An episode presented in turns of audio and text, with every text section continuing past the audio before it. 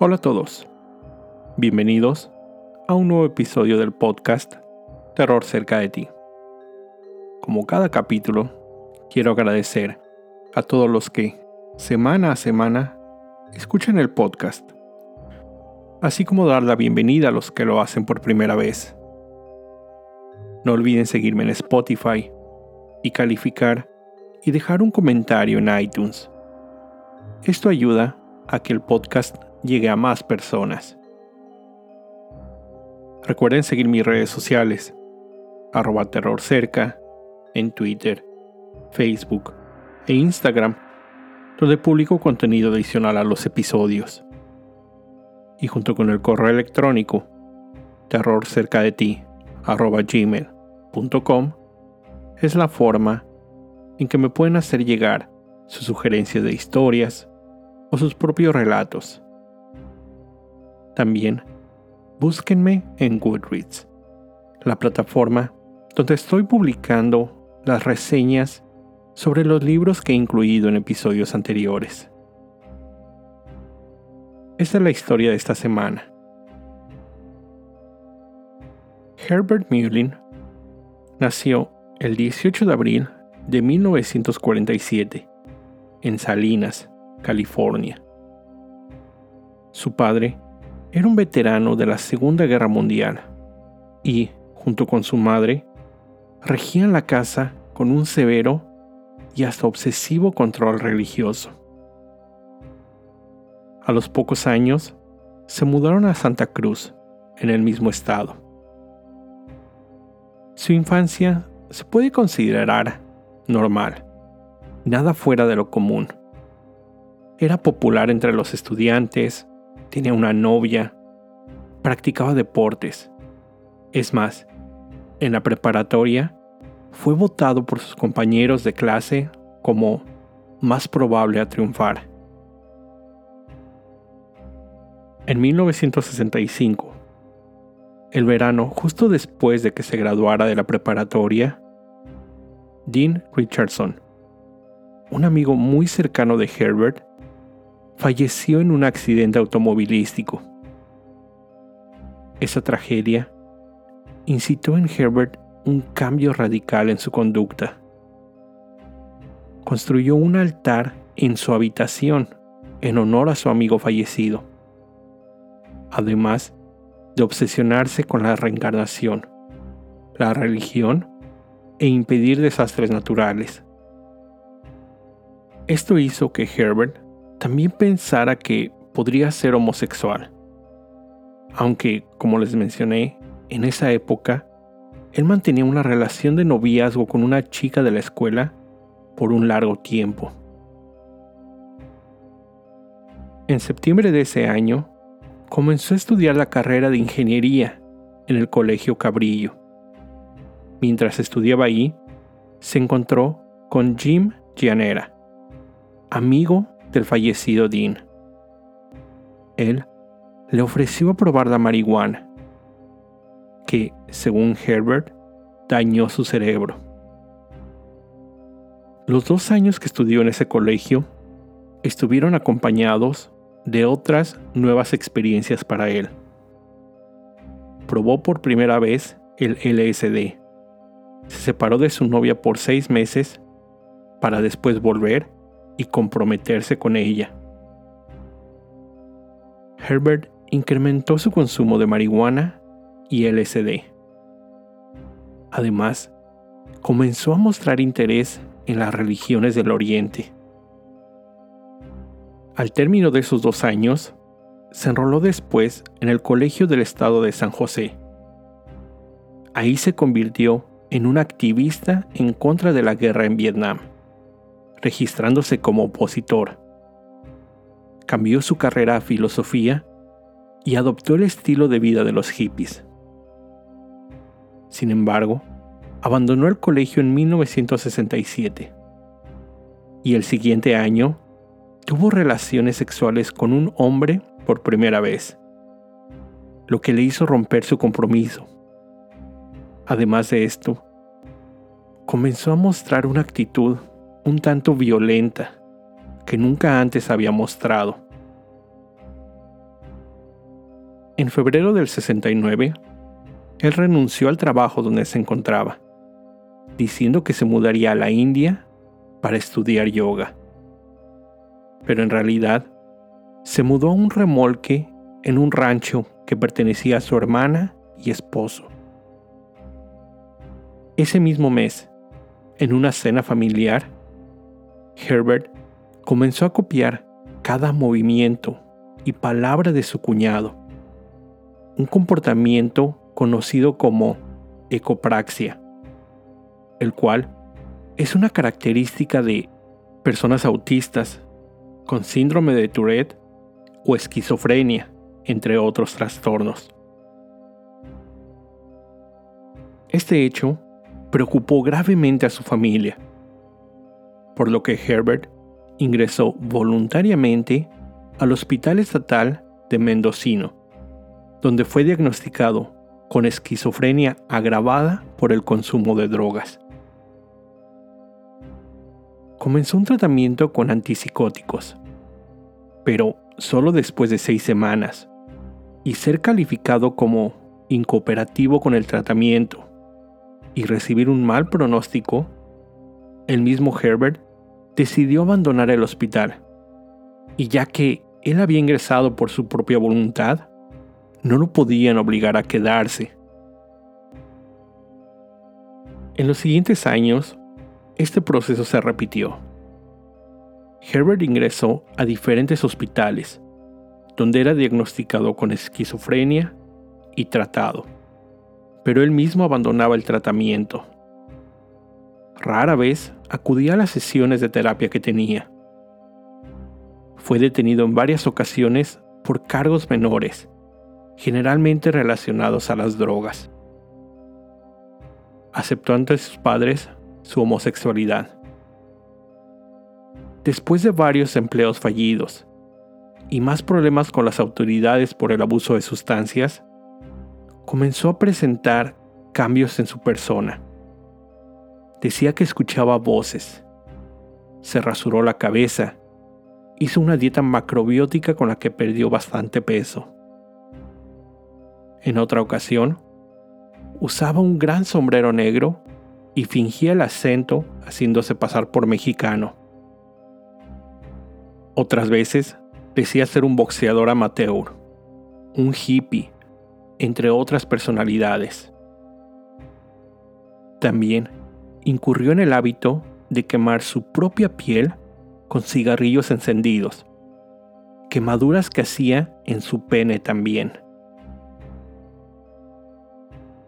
En 1971, se encontraba viviendo en un pequeño apartamento en San Francisco. Ahí conoció a Alan Hanson, quien confirmó sus teorías sobre la reencarnación. Además, fue en esa época en que comenzó a creer que las voces que escuchaba en su cabeza eran realmente mensajes telepáticos, indicándole que él había sido escogido por Dios para hacer algo muy especial. Después, supo que su cumpleaños coincidía con la fecha del aniversario luctuoso de Albert Einstein, lo que lo hizo creer aún más que estaba destinado a un trabajo especial. A mediados de 1972, Herbert, de entonces 24 años, dijo que recibía esos mensajes telepáticos, entre estos incluyendo a su padre, que le decían, cito, Herb, quiero que mates a alguien. Además, estos mensajes predecían que un terremoto devastaría muy pronto a California y que la única forma de prevenirlo era realizando sacrificios humanos. Su fecha de nacimiento también coincidía con el aniversario de un fuerte terremoto que sacudió la ciudad de San Francisco en 1906 el cual ocasionó daños en un 80% de la ciudad y causó la muerte de más de 3.000 personas. Esa coincidencia no hizo más que aumentar la paranoia y las alucinaciones de Herbert. La noche del 13 de octubre del 72, Herbert conducía su auto, cuando vio a una persona que caminaba sola por la calle en las montañas de Santa Cruz. Un poco más adelante, detuvo su automóvil, fingiendo que tenía una avería. Cuando Lawrence White, de 55 años, que iba caminando, ofreció su ayuda, y en cuanto se asomó a ver el motor del auto, Herbert lo golpeó con un bat de béisbol hasta causarle la muerte. Dejó su cuerpo abandonado a un lado del camino. Después, él declararía que las voces en su cabeza le habían dicho el siguiente mensaje, cito, Recógeme y arrójame por la borda del bote. Mátame para que otros puedan ser salvados. Tan solo 11 días después, la joven Mary Guilfoyle, estudiante de 24 años del Colegio de Cabrillo, se dirigía a una entrevista de trabajo, a la cual iba tarde, por lo que decidió pedir aventón a los autos que pasaban. Herbert conducía por ahí, la vio y ofreció llevarla, pero lo que hizo fue conducirla a un paraje remoto, donde la apuñaló en el pecho y espalda hasta asesinarla, para después seccionar su cuerpo y regar sus órganos en un área de difícil acceso. Su cuerpo no fue encontrado hasta meses después. Una semana después, Herbert acudió a la Iglesia Católica Santa María donde confesó sus crímenes al padre Henry Tomei, de 64 años. Pero, terminando su confesión, y para protegerse, golpeó, pateó y apuñaló al clérigo en la misma iglesia, en el confesionario desde donde lo escuchó, hasta quitarle la vida. Corrió de la iglesia, donde un testigo lo vio pero no pudo identificarlo. Después de esto, Herbert compró varias armas de fuego, según sus declaraciones, para protección.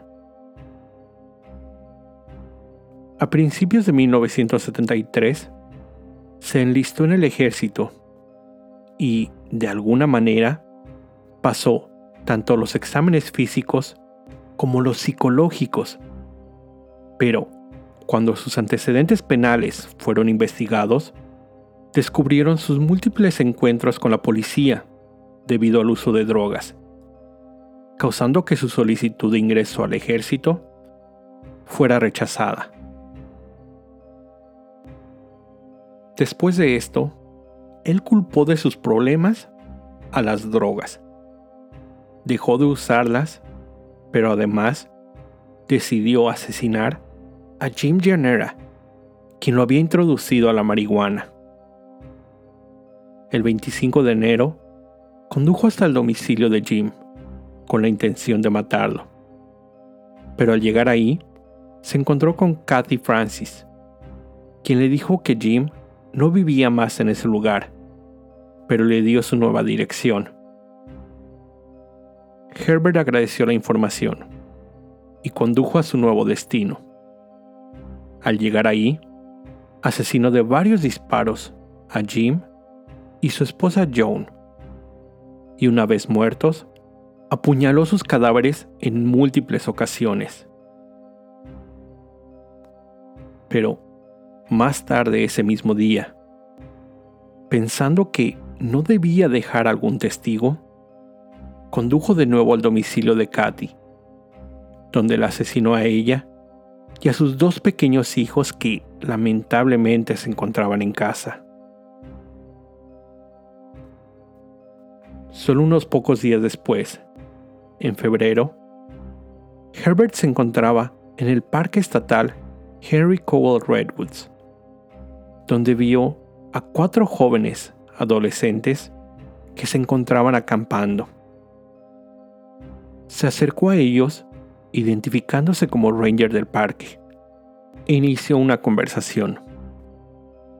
Instantes después, sin la menor provocación, sacó su arma y disparó contra los jóvenes, muriendo los cuatro en ese lugar. Después Herbert declararía que él había preguntado telepáticamente a los jóvenes si los podía matar, y que ellos le respondieron que sí. Solo siete días después, el 13 de enero de 1973, Fred Pérez se encontraba en su casa, trabajando en su auto, cuando Herb, que iba conduciendo por su calle, detuvo el automóvil y le disparó en el pecho, causando la muerte de Fred instantáneamente. Sin embargo, ya que el crimen había sido a plena luz del día, muchos testigos, incluyendo un vecino, vieron el asesinato y la placa del auto de Herbert fue proporcionada a la policía. Pocas horas después, las autoridades identificaron el auto del asesino, por lo que fue detenido y arrestado ese mismo día.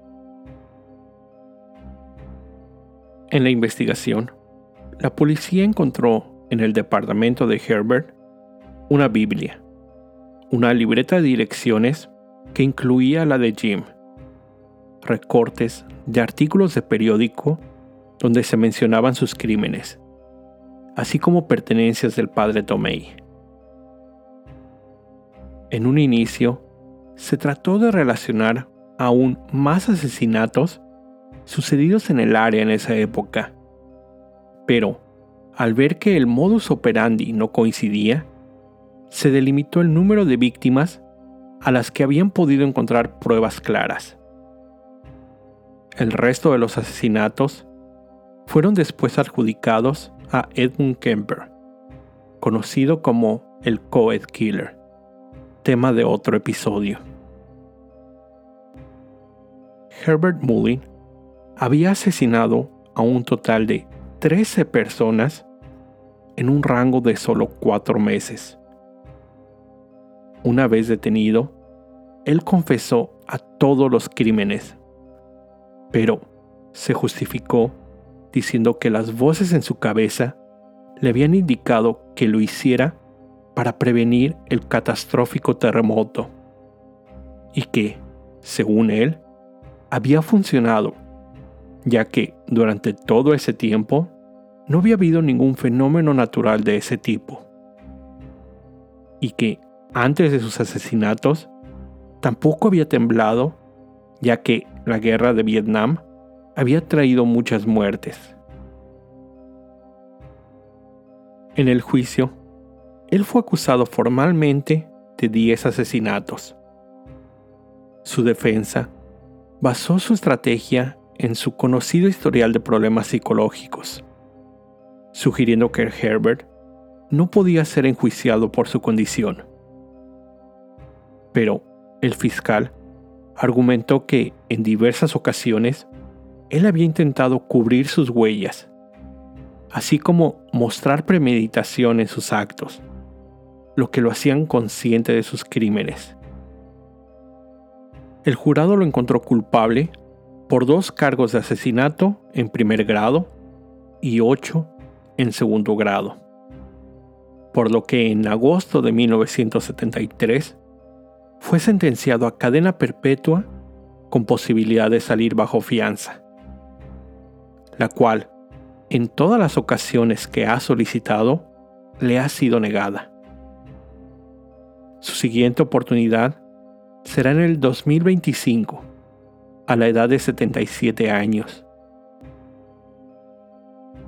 Algunos datos adicionales del caso de Herbert. Solo ocho días después de su arresto, un fuerte terremoto sacudió el sur del estado de California, causando algunas lesiones y daños por más de un millón de dólares.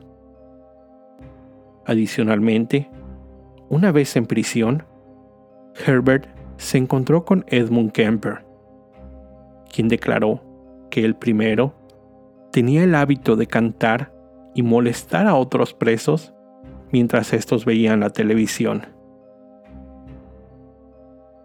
De nuevo, y como en otras ocasiones, el caso de Herbert Mullin es, tristemente, otro en que una enfermedad mental, esquizofrenia en este caso, al no ser tratada como es debida, aunada al abuso de drogas, hicieron que sus alucinaciones terminaran de la peor manera y de la forma más trágica para todas sus víctimas.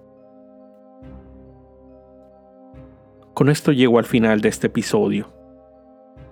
Como siempre, te recuerdo estar alerta de todo lo que pasa a tu alrededor, ya que el terror está donde menos te lo esperas. El terror está cerca de ti. Cuando el miedo se convierte en terror, hay una historia que contar.